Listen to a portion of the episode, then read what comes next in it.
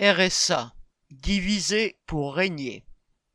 Le gouvernement a décidé d'expérimenter, dans 19 départements, l'obligation de travailler 15 à 20 heures par semaine pour toucher le RSA.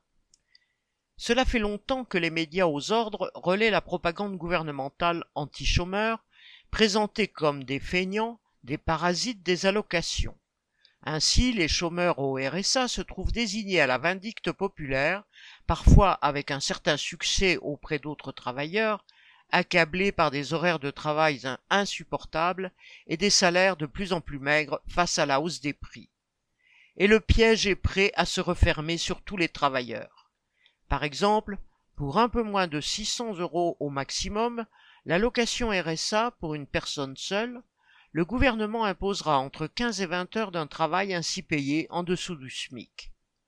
Bien sûr, des emplois au rabais existent déjà, mais c'est un pas de plus vers leur généralisation, une aubaine pour le gouvernement et pour le patronat, et une attaque de plus contre le monde du travail.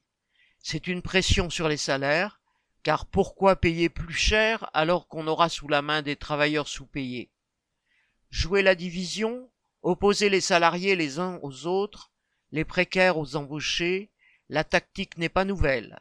Là, elle trouve un terrain supplémentaire dans la guerre que le gouvernement mène aux travailleurs, avec ou sans emploi. Sylvie Maréchal